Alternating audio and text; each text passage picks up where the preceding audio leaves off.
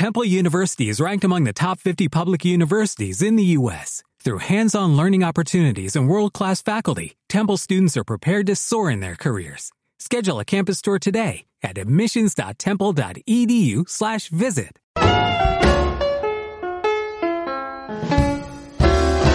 Camaradas, hoy me da muchísimo gusto recibir, después de muchas gestiones políticas en todo el continente, al presidente de la República Deportiva más importante de la comunicación deportiva en todo el continente. Ya te veo, mi querido Fernando Fiore, que estás, pero con todas las precauciones, porque pues obviamente no te quieres exponer como el presidente Trump se expuso, tú eres mucho más, más responsable. ¿Cómo estás, Fernando? No, entremos en temas políticos antes de que empiece a hablar, pero estoy midiendo, estoy midiendo para ver si estamos a suficiente distancia. Sí, sí, estamos bien. Eh, lo puedo, puedo removerme la máscara. Este, la verdad que me da mucho gusto. Eh, te quiero agradecer toda la gestión que hizo tu secretaria de prensa en, la, en, el Javier Alarcón Republic eh, para hablar con mi secretario de prensa acá en la República. La verdad que Socorro Villegas hizo un buen trabajo y eh, habló con mi secretario de prensa. Tuvimos que hacer algún cambio de protocolo, pero podemos estar juntos y acá estoy listo para este debate. Pregunta lo que quieras que yo te responderé otra cosa. Fernando, ¿cuántos años ya en la comunicación deportiva con el público hispano? ¿Cuánto tiempo llevas en esta brillantísima carrera? ¿Y dónde estás ahora? Te veo con el Inter de Miami y te veo como siempre con esta actitud optimista, con esta alegría que te ha llevado a ser un personaje que sabe comunicar y sabe conectar muy bien con la gente. ¿Cómo va la vida? Mi querido Javier, eh, antes que nada tengo que decir algo. estoy un poquito, estoy un poquito como que eh, el partido está 0 a 0, pero me estás apedreando el rancho, porque yo he visto en tu canal de YouTube tus entrevistas con camaradas. Y acá el problema es que yo nunca trabajé en Televisa, no tuve la oportunidad, o sea que no tengo algunas anécdotas que contar como cuentan tus demás camaradas, entonces yo dije, tengo que hacer algo urgente para romper el hielo y poder contar alguna anécdota que sea relevante para todo lo que tú has hecho eh, eh, en, toda, en toda tu vida con el fútbol y con los que has hablado hasta ahora. Entonces yo, por las dudas, me puse mi camiseta del Atlante para contar algo que mucha gente no debe saber este, y, y poder romper el hielo y tratar yo de salir de esta presión alta que me estás haciendo, porque yo he visto estuviste con Toño de Valdés, con Trece, con Adal Ramones, todos cuentan de sus anécdotas, de sus chelas contigo en los mundiales, y nosotros no compartimos ni chelas ni mundiales. ¿Qué hago ahora? ¿Qué hago? Pensé yo. Entonces estoy preocupado, estoy preocupado, pero llevo más de 32 años en las comunicaciones, entonces dije, algo voy a hacer para poder salir adelante en esta charla entre camaradas. A ver, cuéntame la historia de esa playa del Atlante, de esa ¿Tú ves, tú ves como, tú ves como, como yo pude hacer con un contraataque rápido, puedo ahora cambiar el tema hacia lo que yo quiero. Esos son los 32 años, los 32 años de comunicador. Este, no, no, mira, eh, es muy simpático porque esta en particular, yo tengo una colección de más de 450 playeras. Lo interesante es que yo nunca jugué profesional, o sea que nunca he tenido la oportunidad de decir, ah, te cambio aquí, dame la tuya, en la, tú sabes, en la cancha. Lo mío fue todo cara dura. Este, entonces, eh, yo literalmente me metía en las canchas para pedir a los jugadores cuando terminaban los partidos que me den las camisetas. O después ya hice un chantaje más, este, más preparado, que todo aquel que venía de invitado a Miami, a la República Deportiva, tenía que traerme una camiseta. Entonces, ¿Quién no iba a querer venir a Miami a ser entrevistado y encima pasarse dos días en la playa por una camiseta? Entonces, así fue creciendo mi, creciendo mi, colección. Esta en particular, eh, con Cancún, una de las tantas que tengo del Atlante. Eh, por supuesto que la época de Cancún para mí fue muy importante porque me quedaba mucho más cerca y más fácil de ir de Miami a Cancún. Entonces tuve la gran dicha de poder estar cuando le ganamos a Cruz Azul eh, la famosa Conca Champions. Y acá viene la anécdota más interesante.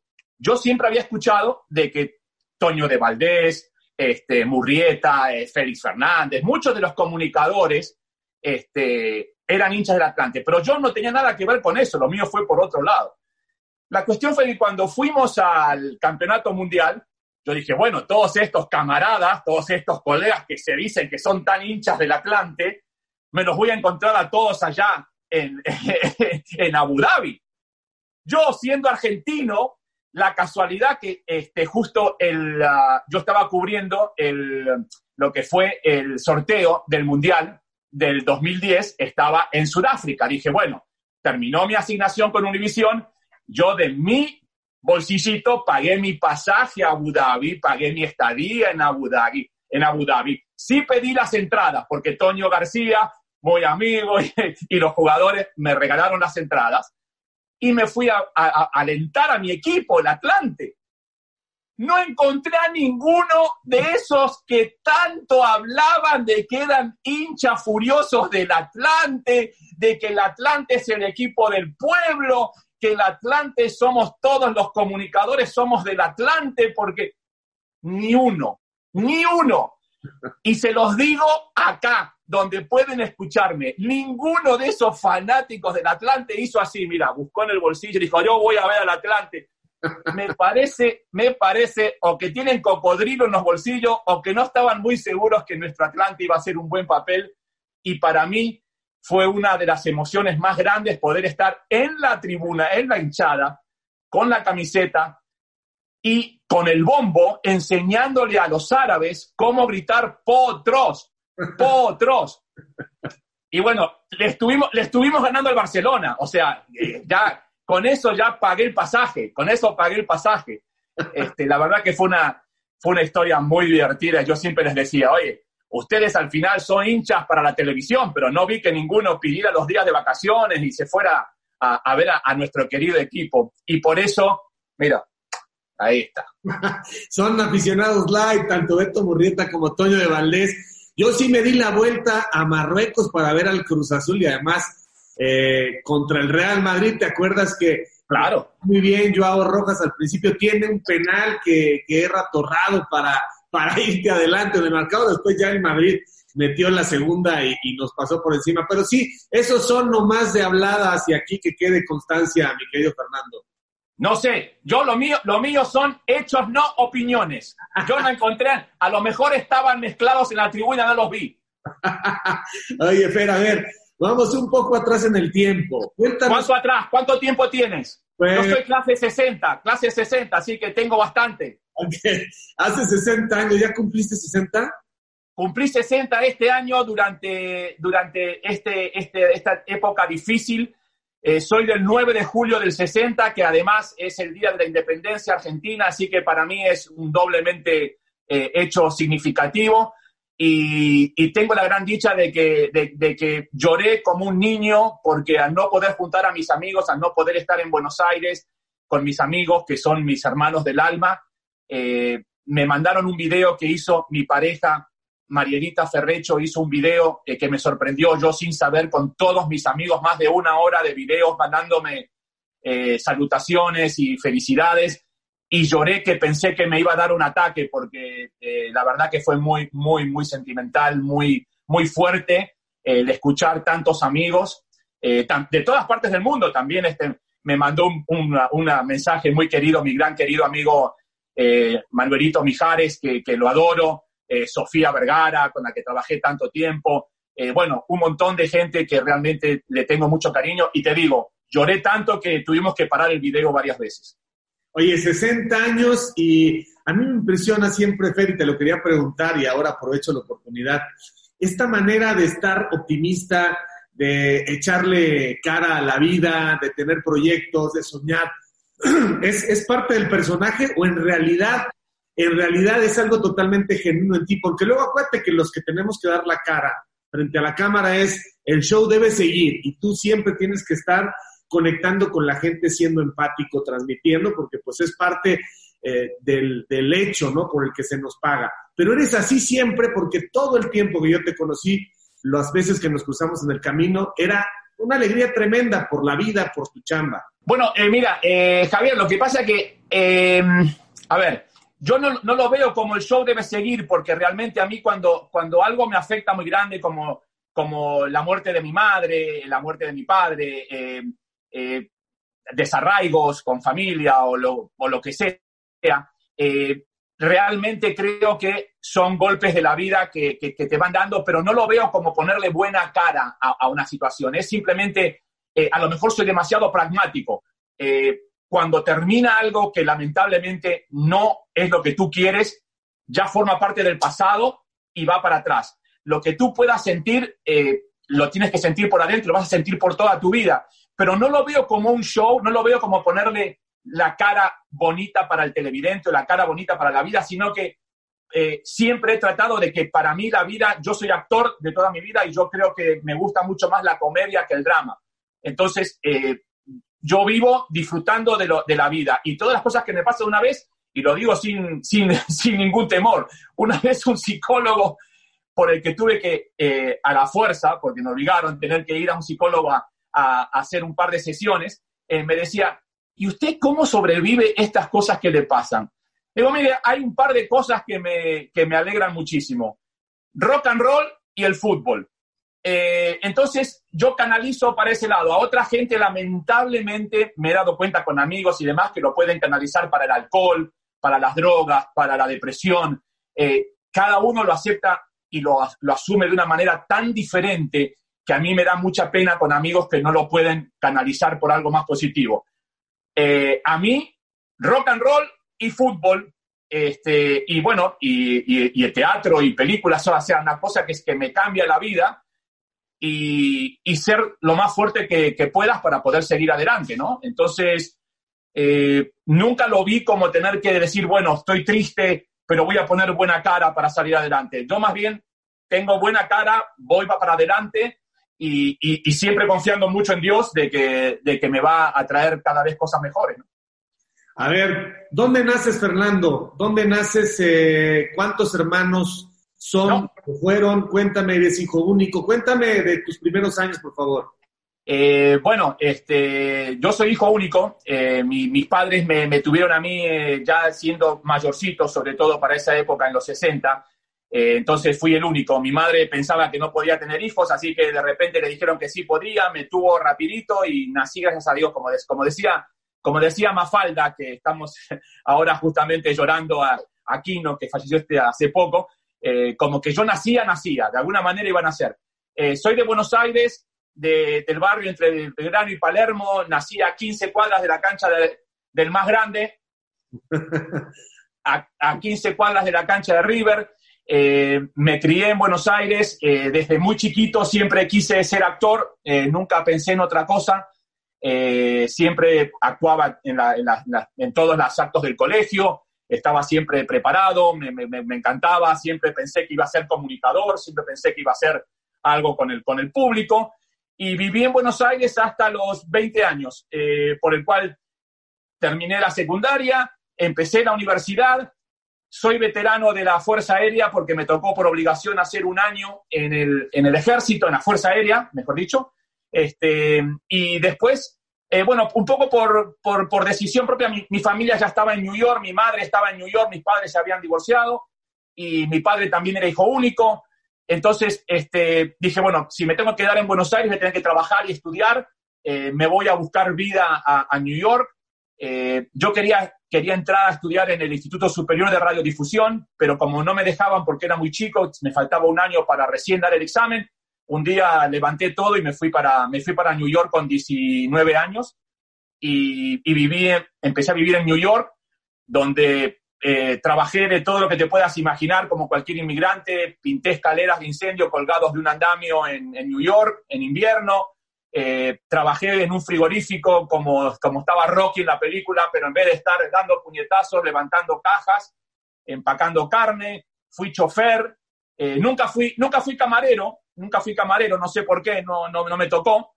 Este, y empecé a estudiar en la universidad, Montclair State College en New Jersey, eh, y empecé a estudiar teatro en Off-Broadway, eh, en New York. Así que me empecé a formar desde muy temprano y y después terminé graduándome en turismo eh, porque era, era mi plan B, digamos, ¿no? Digo, si no puedo ser actor porque va a ser muy difícil, no hablo el idioma, a mí nunca me gustó el inglés, no me gustaban los idiomas, menos mal que vivía en un barrio latino, Entonces este, estudié, estudié turismo porque ya me había, había empezado a trabajar como guía de turismo, que era el mejor trabajo de la vida. Si algún día vuelves a reencarnarte, vuelve como, como guía de turismo, que es el trabajo sensacional.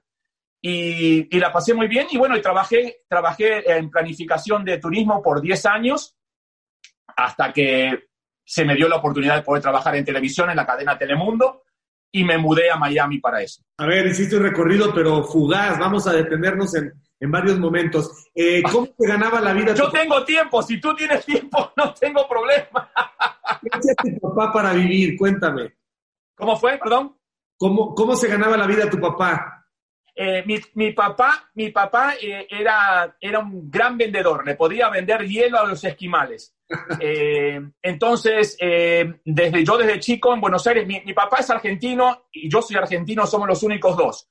Mi familia más numerosa es la de mi madre. Mi madre vino muy joven de Uruguay a la Argentina eh, y se casó con mi papá.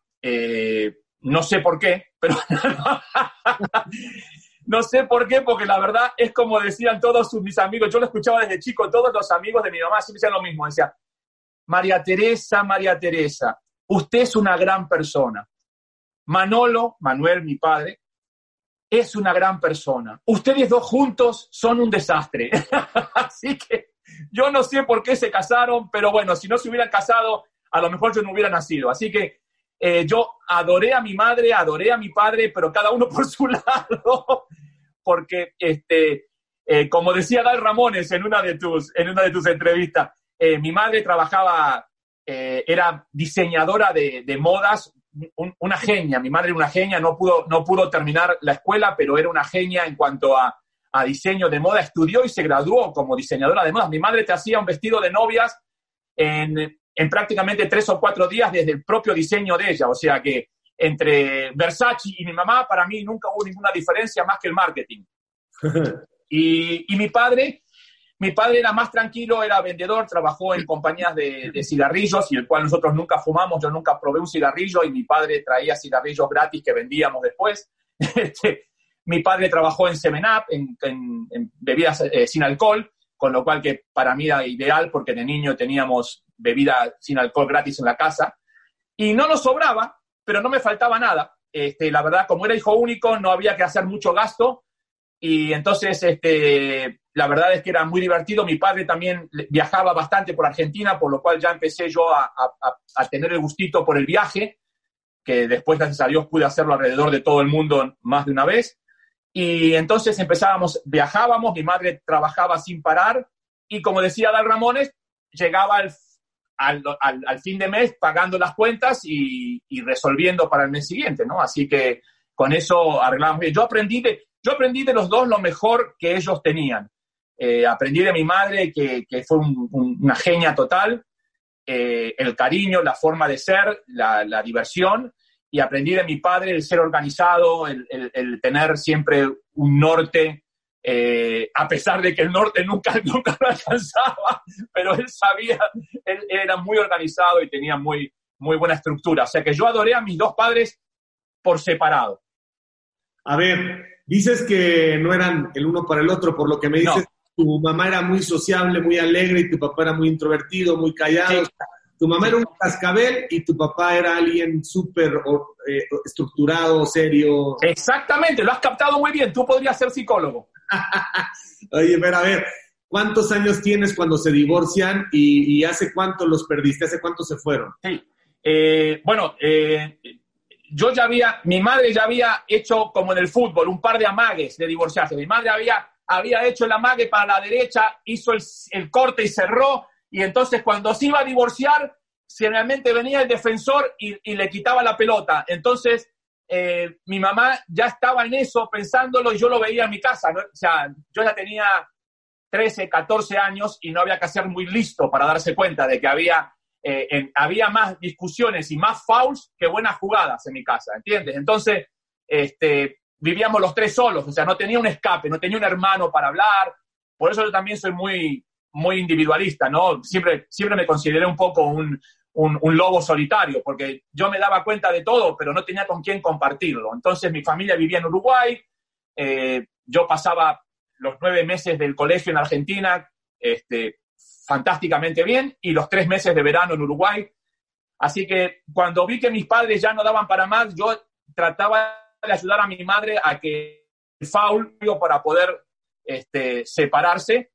Y, bueno, al final yo tenía, me acuerdo perfecto, yo tenía 15 años. Yo tenía 15 años y yo tenía en mi, en mi cuarto de mi casa un póster gigante de River campeón, que por fin habíamos salido campeón después de 18 años. Y mi padre se sienta en la cama, en mi cama, de contarme, y yo le decía, mira, papá, ya yo estoy tratando de identificar los jugadores que están en el póster que tengo enfrente de River. Ya el cuento que tú me estás haciendo, ya lo conozco, me parece que es lo mejor, eh, y cada uno por su lado. Así que mi padre eh, salió de la casa, eh, yo seguí con él, o sea, tranquilo y, y, sin, y sin demasiado, sin demasiado echarle la culpa, este, eh, igual mi padre me dijo, ya cuando seas grande te vas a dar cuenta, y, y, es cierto, ¿no? Las palabras de los padres se dan después, ¿no? Cuando me tocó divorciarme a mí, me acordé de mi padre perfectamente. Así que, nada, 15 años, este, seguí mi vida, eh, igualito que como lo que estábamos hablando al principio. O sea, me concentré, eh, yo ya, ya asistí a todos los conciertos de rock argentino habidos y por haber, para mí el rock era fundamental, eh, yo este, adoraba, adoro el rock, y, y, adoraba el fútbol, así que iba a la cancha de River todo el con mis amigos y, y, seguí viviendo, seguí viviendo con mis padres separados hasta que me mudé a Estados Unidos a los, a los 19.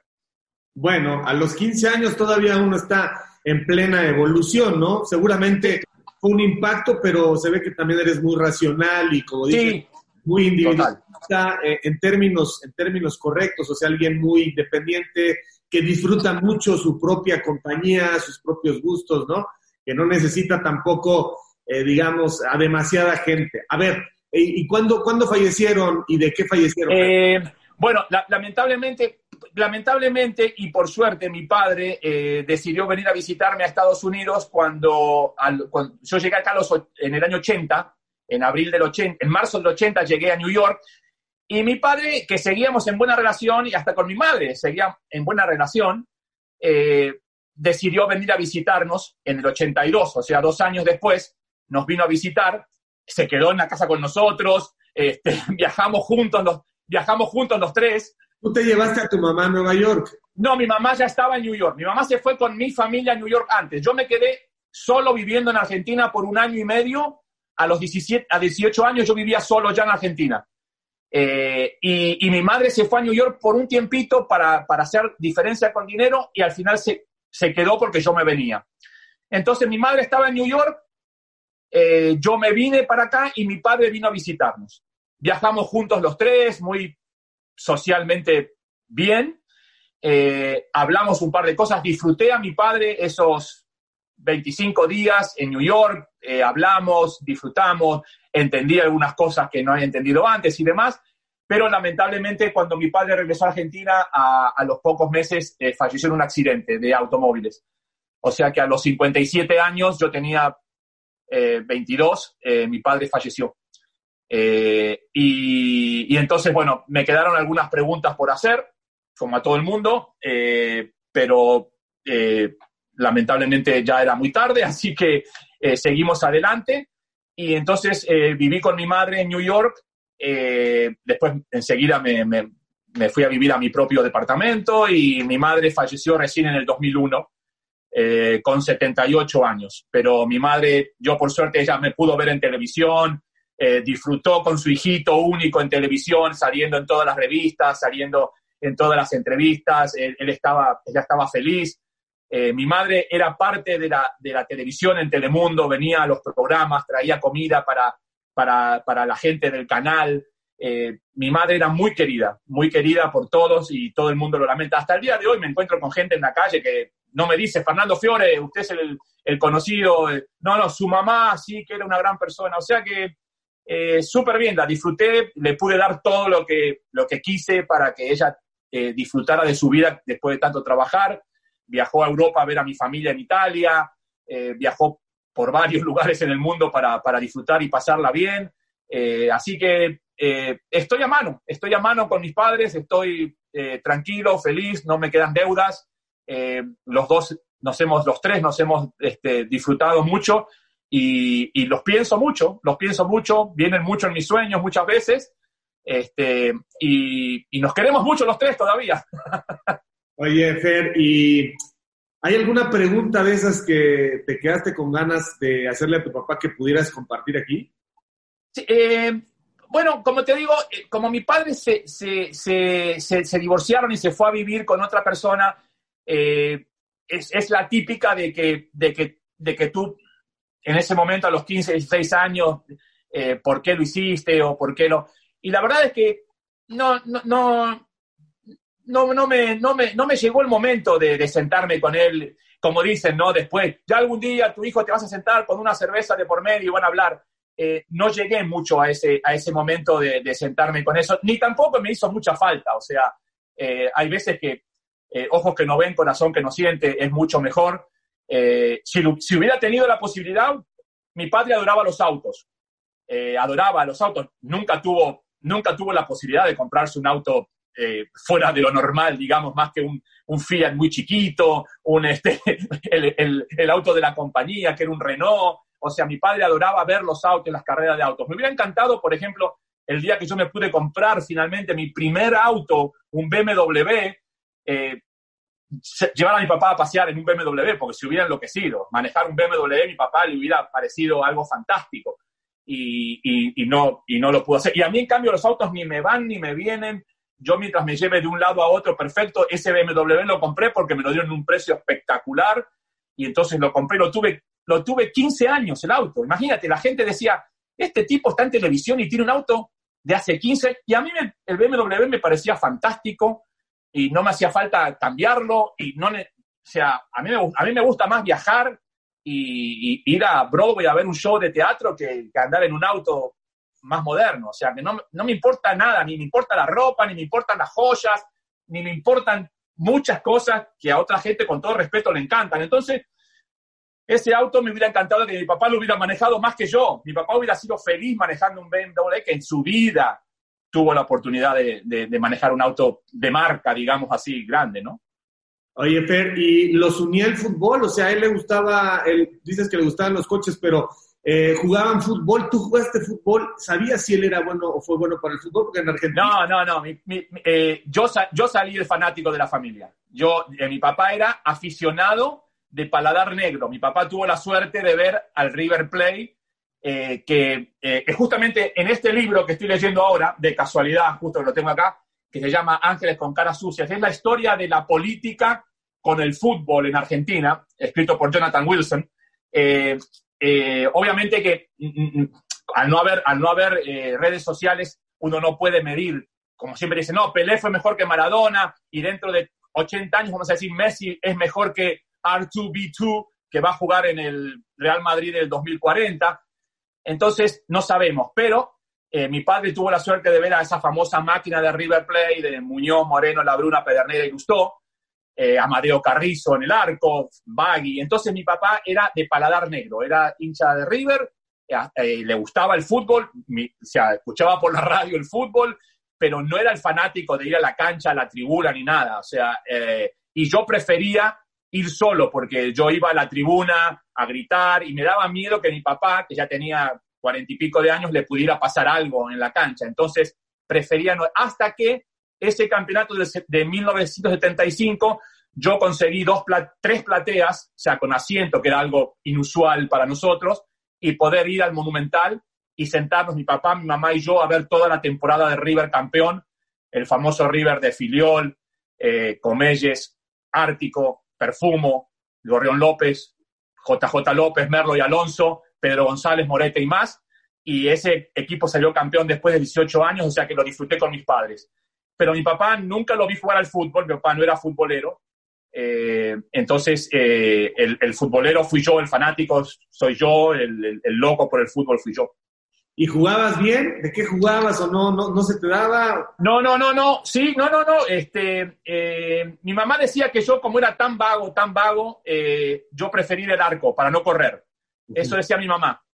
Pero eh, se me daba bien, se me daba muy bien el arco porque yo tenía una buena, una buena altura, era rápido de reflejos, rápido de piernas, entonces este, jugué al arco eh, durante mi infancia y en la escuela secundaria. Eh, acá, acá, tengo mi medallita guardada de cuando salimos campeones, que es una de las cosas que más recuerdo porque tú sabes que en Estados Unidos, Javier, eh, acá, y lo he visto con mi hijo y lo he visto con toda mi vida, acá son cuatro equipos, el cuarto recibe una copa así de grande.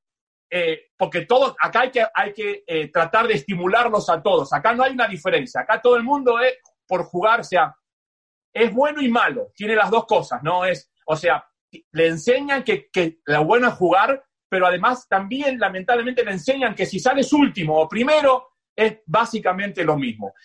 En Argentina, conseguir una medalla, ganar un torneo en la secundaria, cuando tienes 16 años, 17 años, contra equipos de, de, varios lugares y salir campeón y te dan una medallita que es así, para ti es lo máximo del mundo. O sea que logré hacer todo eso, logré probarme en River de arquero, eh, terminó el partido 0 a 0 de prueba, nos felicitaron, pensamos que quedábamos los dos arqueros porque habíamos atajado muy bien y nos dijeron, como siempre pasa, que, que ya estaban todos los cupos tomados, que no había, que había que esperar al año siguiente para presentarse de nuevo el fútbol en Argentina hay millones y millones y millones de niños que llegan con visores, o sea, es muy difícil llegar tú y decir yo soy bueno y que...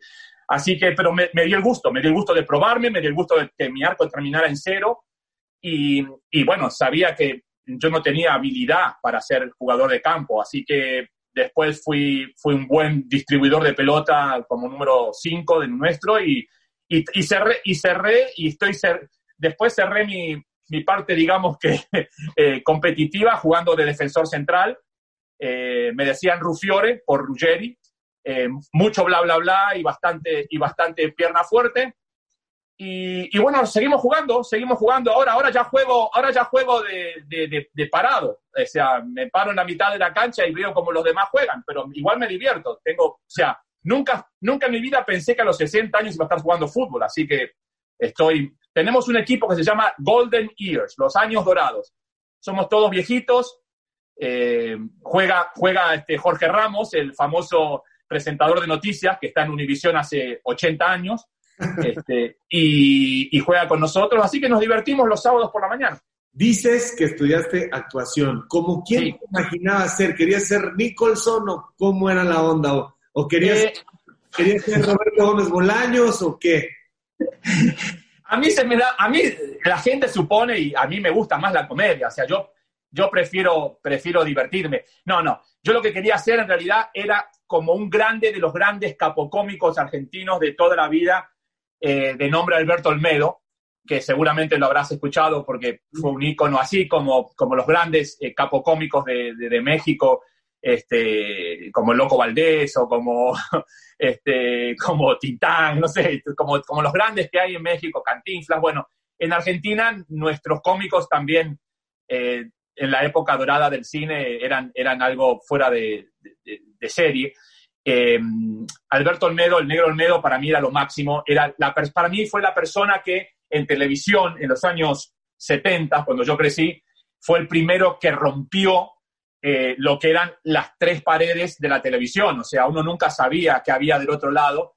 Y eso yo lo traje a la televisión en su honor eh, en República Deportiva, de pasarme de la cámara al otro lado y agarrar al que se equivocó, al camarógrafo y traerlo para adelante.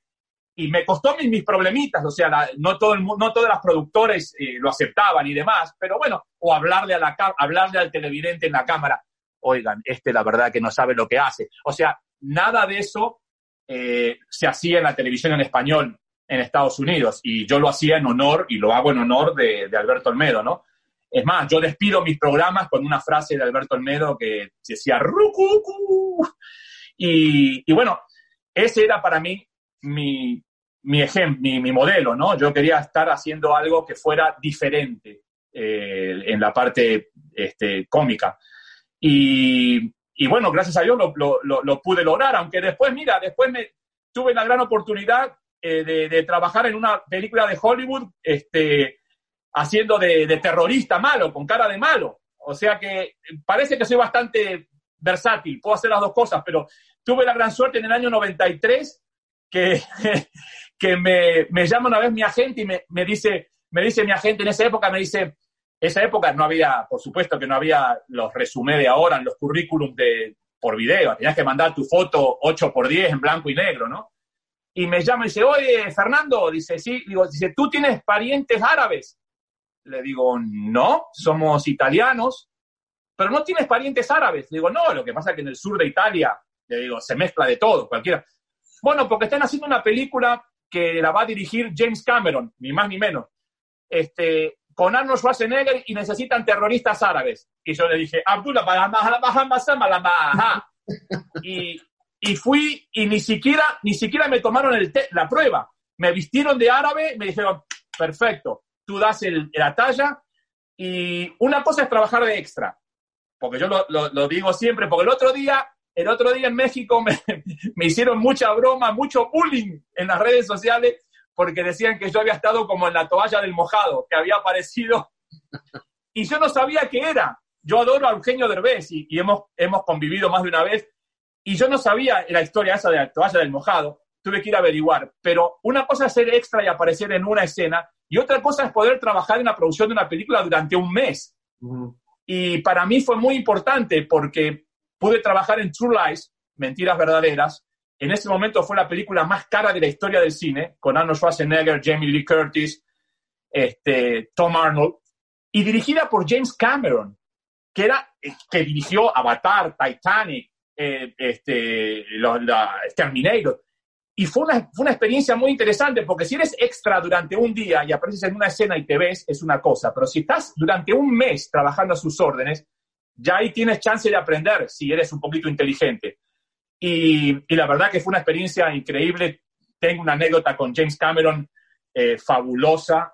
para otro programa después la contamos porque es muy larga.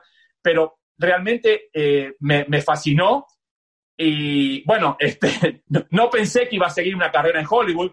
Y ni bien terminé, ni bien terminé de hacer la película, básicamente eh, Telemundo me llamó de nuevo, Univision me llamó otra vez para volver a trabajar en televisión y bueno, ahí se terminó por el momento mi carrera en Hollywood pero, pero la he exprimido, esa película la he exprimido mucho, porque la verdad que fue, fue muy buena. Y te digo, la historia se las voy a dejar para que se queden con la duda, pero la, la, anécdota con James Cameron es absolutamente fantástica. Bueno, conste, nada más por falta de tiempo. A ver, Fer, eh, dos momentos cumbre en tu carrera. A ver, eh, cuando te llama Telemundo, ¿cómo es esa oportunidad? ¿Tienes un agente? ¿Estás mandando? Ah, no, años? ¿Cómo, ¿Cómo se da eso? Otra vez, caradurismo. No, no, no, no, en esa época, qué agente ni nada. En esa época me enteré por un amigo que estaban buscando, la voy a hacer bien cortita, me enteré por un amigo que estaban buscando un, un, este, un reportero y, nada, y llamé con un teléfono que me dieron y les dije, miren, yo vivo en New York, usted, usted está en Miami, yo me pago el pasaje, yo voy si me, si me atienden. Eh, tuve la suerte de que vine, me atendieron, me dijeron que, que había ocho personas delante mío y un gran amigo mío, Luis Paul, este, me dio la oportunidad de, de, recibirme cada día en, en, Telemundo y literalmente, haz de cuenta que, haz de cuenta que alguien eh, eh, te, deja pasar, o sea, te va a recoger a, lo que es la entrada para que puedas entrar. Yo no conocía a nadie. Yo me sentaba en las oficinas de Telemundo sin conocer a nadie y me hacía el tonto mirando el diario y nadie sabía quién yo era. Eh, y tú no, yo estoy esperando porque me dijeron que me iban a llamar, pero mejor estoy acá por las dudas, así, con un caradurismo total. Y después nadie, nadie entendía nada. Y después de, de, cuatro días, de repente salió una noticia así urgente que había que salir a cubrir. Y me dice, ¿usted quién es? Digo, no, yo soy, estoy esperando. Y dice, bueno, este, ¿puede ir a cubrir la historia? Sí, sí, puedo ir. Y ahí me pusieron con un camarógrafo y fui. Y, cubrí la historia.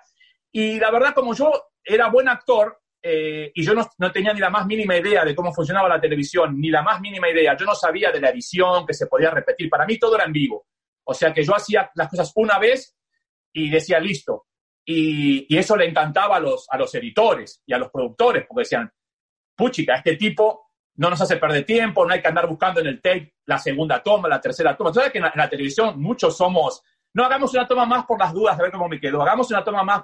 A mí eso me, benefició. Yo hacía una toma y, salíamos para adelante. Y bueno, empecé a trabajar en Telemundo, estuve seis meses, trabajé en programas de comedia, en programas de, en programas de juegos, eh, trabajé en, programas de deporte. Me dije, oh, ¿le gustan los deportes? Sí, me encantan los deportes. Bueno, cubre el Super Bowl. Y así fui a cubrir el Super Bowl del año, del año 89. Y a los seis meses me contrató Univision. Y me dijeron, mis amigos de Telemundo me dijeron, vete, vete. Telemundo recién empezaba en esa época y Univision este, ya estaba mucho más establecido y entonces me dijeron, no, no, vete, vete, tranquilo. O sea, yo no entendía muy bien, me estaban despidiendo, aplaudiéndome y yo me quería quedar porque yo estaba en Miami, estaba feliz, pero me, empujaron básicamente a que me fuera a Univision a New York, que volviera a New York porque era donde, donde me daban el puesto, ¿no?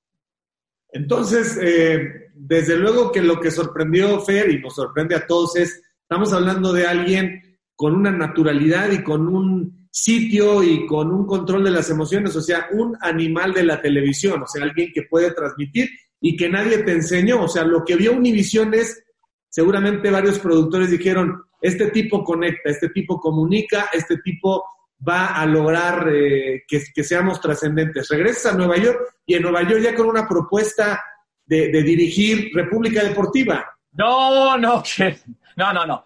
Vamos, vamos a hacer fast forward rapidito, Javier, porque si no esto no va, no va, no va, no va a alcanzar.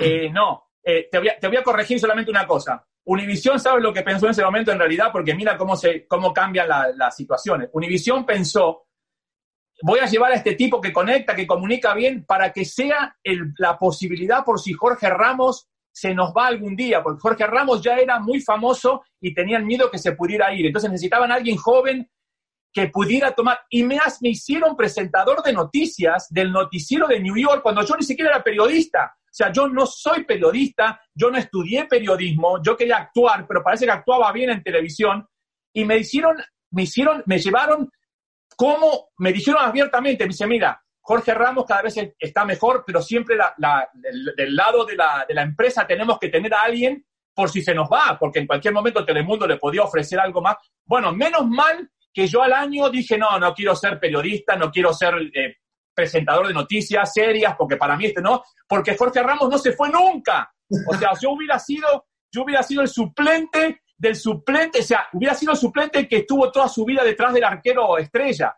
O sea que, gracias a Dios, yo, eh, yo renuncié, yo renuncié de, de Univisión y me volví a Miami sin trabajo eh, a tratar de conseguir trabajo en Univisión porque pensé que no iba a ser. Y ahí empecé a trabajar en deportes, hice el Mundial del 94, una locura total, primera vez en la historia de, de, la, televisión que alguien se enloquecía para presentar los segmentos deportivos en camisetas de fútbol. Eso era impensado en el 94. Yo salía vestido con la camiseta de Argentina, de España.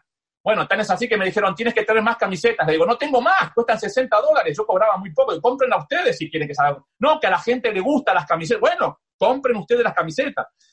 Hice el Mundial del 94, eh, hice fuera de serie, me pasé de deportes a hacer fuera de serie con Sofía Vergara. Viajé el mundo entero eh, y me pagaron encima.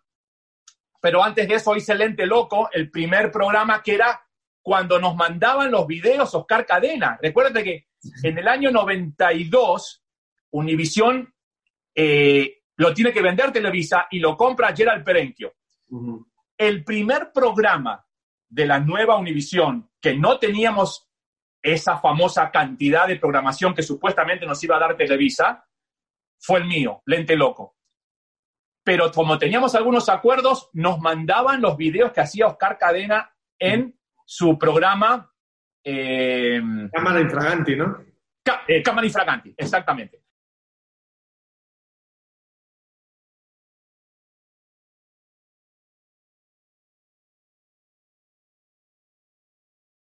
Así que camaradas, por favor no dejen de seguirme a través de todas mis redes, de suscribirse a mi canal, dale a la campanita, dale like, no te olvides de dejarme tus comentarios, yo mismo estaré respondiendo. Cambio y fuera camaradas.